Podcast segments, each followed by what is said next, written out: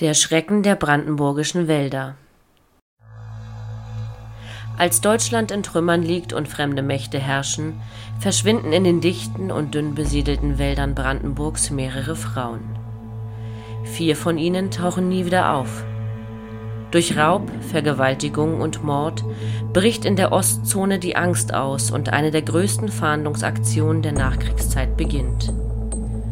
Doch Kompetenzgerangel und Eitelkeiten der herrschenden Besatzer sorgen dafür, dass der Serientäter immer wieder durchs Netz der Ermittler schlüpft. Erst eine Zeugin, die ihn wiedererkennt, beendet die Verbrechensserie.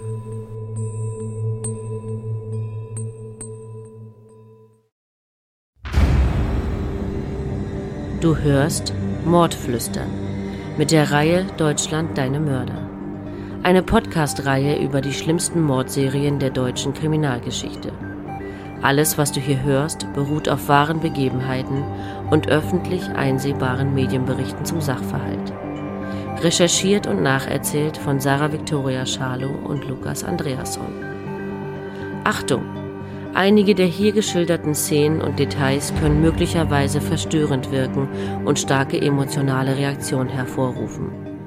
Solltest du Berichte über schwere Gewaltverbrechen, insbesondere sexueller Natur an Frauen und Kindern, sowie die Ermordung echter Menschen nicht vertragen oder verarbeiten können, schalte jetzt bitte ab. Oder höre unseren Podcast nicht allein.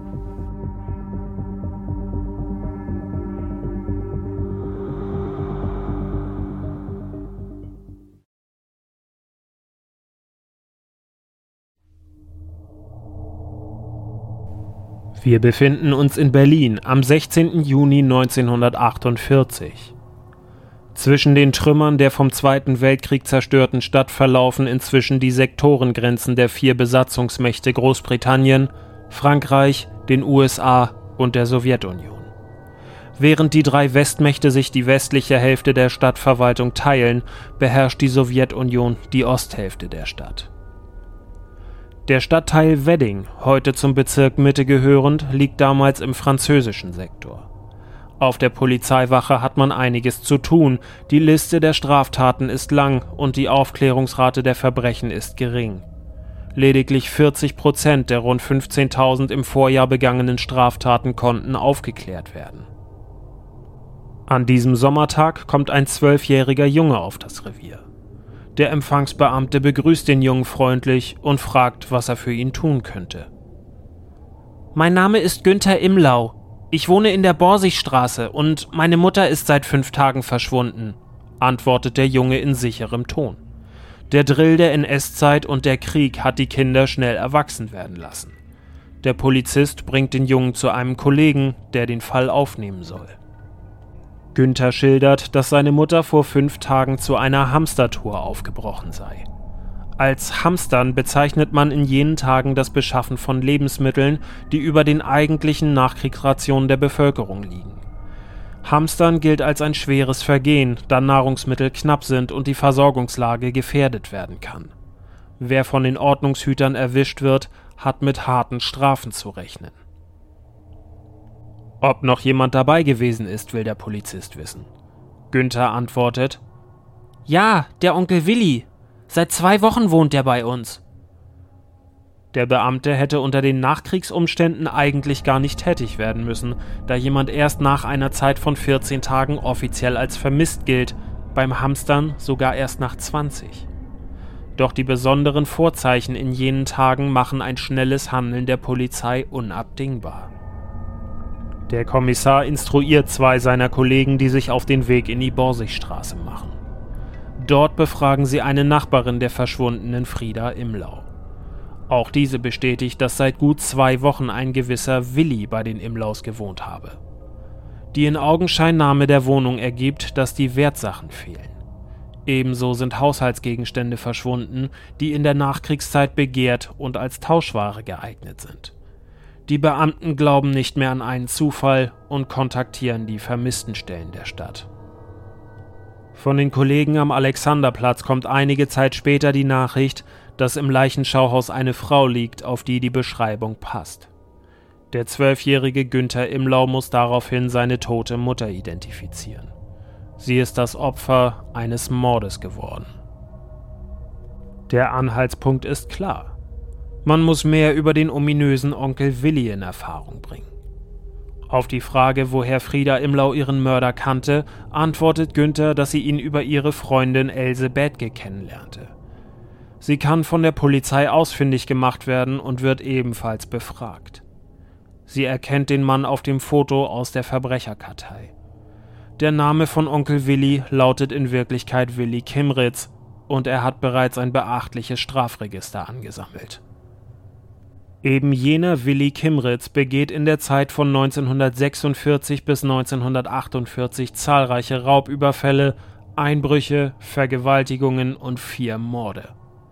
Wer ist dieser Mann, der als Schrecken der brandenburgischen Wälder in die deutsche Kriminalgeschichte eingehen wird? 36 Jahre zuvor, am 26. Juni 1912, wird Willi Kimritz am brandenburgischen Oderbruch in der Stadt Wriezen geboren.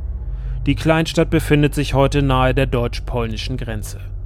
Er ist das jüngste von sage und schreibe 14 Kindern einer Arbeiterfamilie und er wächst in einfachen Verhältnissen auf.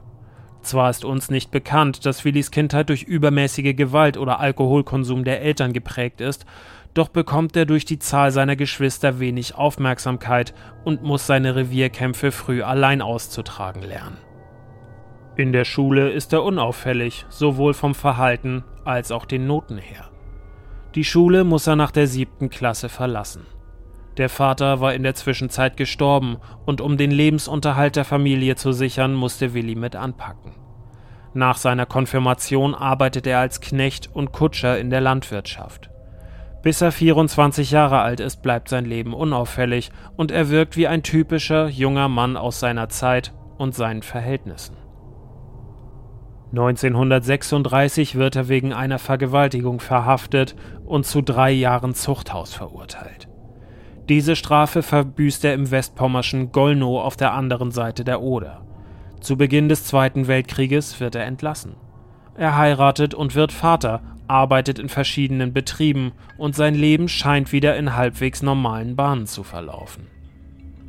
Doch 1943 wird er dabei erwischt, wie er an seinem Arbeitsplatz Lebensmittel stiehlt, die damals unter den Bedingungen des Zweiten Weltkrieges nur auf Vorlage von Karten verkauft wurden.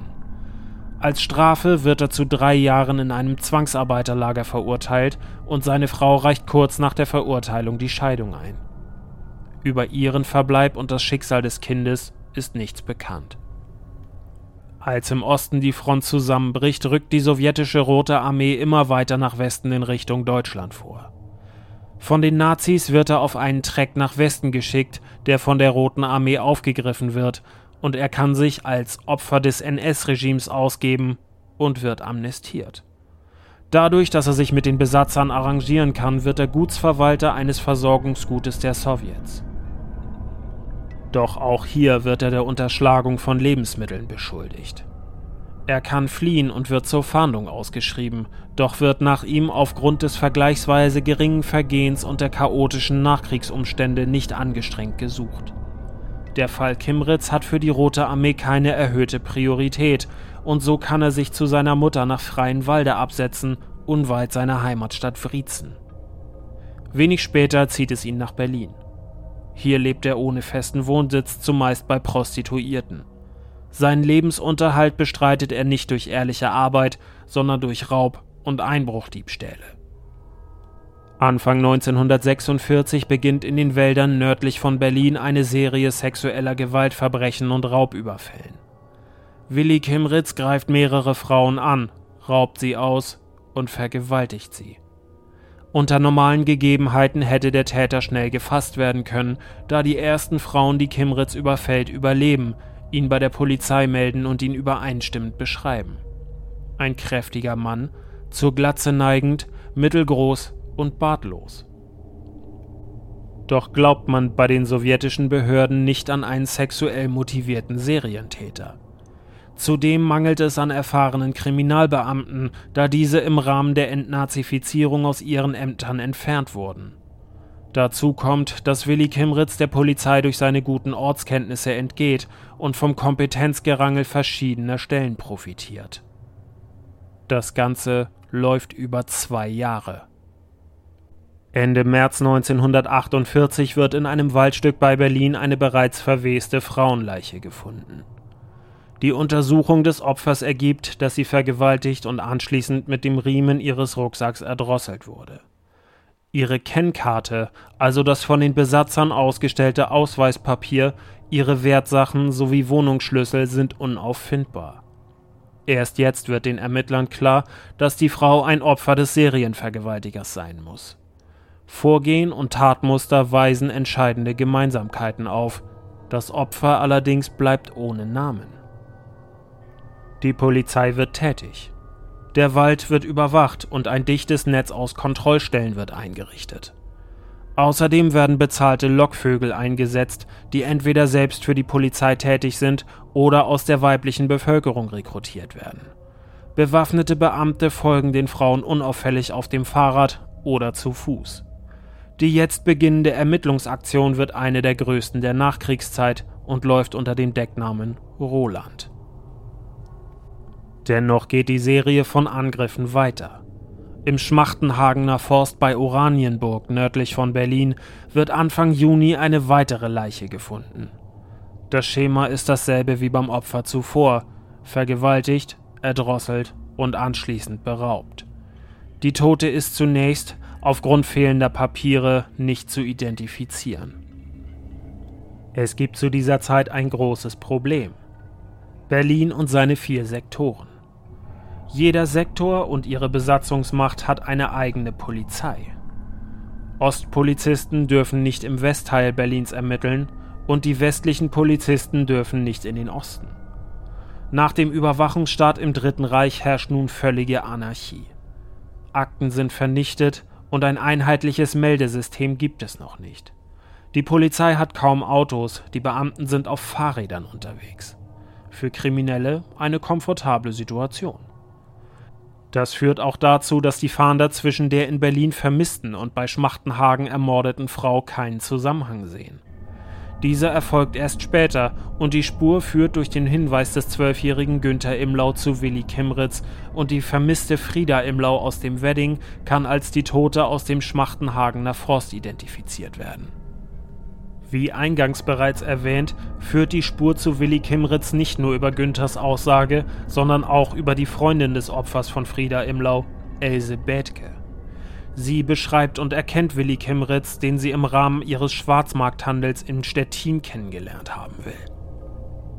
Im Juli 1948 wird eine weitere Tote gefunden, die nicht identifiziert werden kann.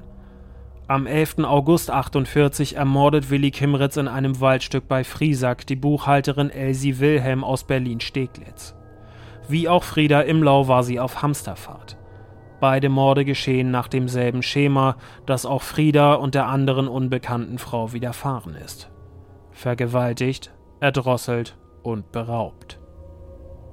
Die Fahndung nach dem Serienvergewaltiger und Mörder Willi Kimritz wird intensiviert. Plakate werden ausgehangen, Handzettel gedruckt und verteilt. Dazu erhöht die Polizei ihre Mannstärke, doch am Ende ist es kein Ermittlungsgeschick oder ein Fehler des Täters, sondern Kommissar Zufall, der sich in der Beobachtungsgabe der Zeugin Else Beth geäußert. Inzwischen ist es der 11. September des Jahres 1948.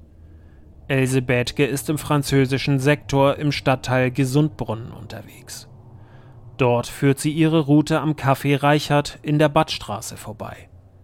Sie sieht einen Mann an einem Tisch sitzen, vor ihm stehen eine Tasse Kaffee und ein leerer Teller, auf dem sich nur noch ein paar Krümel seines zuvor verzehrten Brötchens befinden. Else zögert. Sie geht unauffällig am Tisch des Mannes vorbei. Ihr Herz klopft bis zum Hals, als sie den Mörder und Serienvergewaltiger Willi Kimritz erkennt. Er nimmt keine Notiz von ihr und nippt genüsslich an seinem Kaffee. Schnurstracks bewegt sie sich zur nahegelegenen Polizeiwache. Dort unterrichtet sie die Beamten von der Sichtung des Willi Kimritz. Sofort begeben sich mehrere Polizisten zum Café Reichert, wo der Gesuchte noch immer sitzt. Sofort wird der Mann festgenommen und aufs Revier gebracht. Die Mordserie hatte endlich ein Ende gefunden. Der Täter wird verhört und gesteht insgesamt 23 Angriffe auf Frauen begangen zu haben, darunter vier Morde. Dazu schildert er seinen Modus operandi, also sein Vorgehen bei den Taten. Stets habe er sich den Frauen genähert und dabei ein Vertrauensverhältnis aufgebaut. Mit netten Worten, Hilfsbereitschaft und der Aussicht auf Profit hat er sich eine Maskerade zurechtgelegt und so seine Opfer getäuscht. Diese fragte er dazu über deren Lebenssituation aus, ob sie allein lebten und in welchen Verhältnissen. Auf gemeinsamen Hamstertouren in den Wald habe er die Frauen dann von der eigentlichen Route weggeführt. Dort vergewaltigte er seine Opfer, erdrosselte sie anschließend und beraubte sie.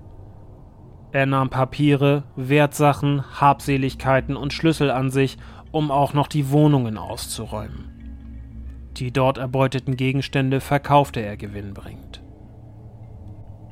Willi Kimritz, der Schrecken der brandenburgischen Wälder, wird am 24. September 1948 von den Behörden im französischen Sektor an das Kriminalamt der Mark Brandenburg überstellt, da er aufgrund der Zahl seiner Taten dort angeklagt und verurteilt werden soll. Bis zum Prozessbeginn wird er im Zuchthaus von Potsdam inhaftiert. Aus der Haft richtet sich der Mörder in einem Brief an seine Mutter, in dem er sie um Beistand bittet. Darin schreibt er Meine liebe Mutter, wenn mich hier noch ein Mensch trösten und beruhigen kann, so bist du doch der Einzige, der dies kann. Und darum, liebe Mutter, bitte ich dich noch einmal von ganzem Herzen. Sei doch so gut, erleichtere mir die Situation und die letzten Stunden und komm zu mir. Dieser Brief wird für immer unbeantwortet bleiben. Die Mutter hat nie zurückgeschrieben offenbar weil sie die Taten ihres Sohnes nie begreifen, verzeihen oder verarbeiten konnte. Im Februar 1949, nach der Sichtung aller Beweise, Aussagen und Geständnisse, wird dem Sexual- und Raubmörder der Prozess gemacht, der vor dem Landgericht von Potsdam abgehalten wird. Die Beweislast gegen den Täter ist erdrückend. Willi Kimritz wird der 23-fachen Vergewaltigung und des vierfachen Mordes angeklagt. Die Dunkelziffer der Vergewaltigungen könnte allerdings noch deutlich höher liegen. Aus Gründen der Prozessökonomie, das heißt unter Verringerung von Verwaltungs- und Personalaufwand sowie Verfahrenskosten zugunsten einer Nutzenmaximierung, wird Willi Kimritz schließlich nur für 13 Vergewaltigungen und drei Morde verurteilt. Das Todesurteil fällt noch am ersten Prozesstag und wird durch eine Berufungsverhandlung und Revision bestätigt. Für eine Minderung des Urteils hätten keinerlei Gründe vorgelegen, weswegen das Urteil rechtskräftig wird. Willi Kimritz wird in die Haftanstalt von Frankfurt an der Oder an der neuen deutsch-polnischen Grenze überführt. Dort befindet er sich bis zum 26. Juli 1950. Mit Hilfe des Fallbeils endet an jenem Tag um 6.02 Uhr am Morgen die Geschichte eines brutalen Verbrechers, der das Brandenburg der Nachkriegszeit in Angst und Schrecken versetzt hatte.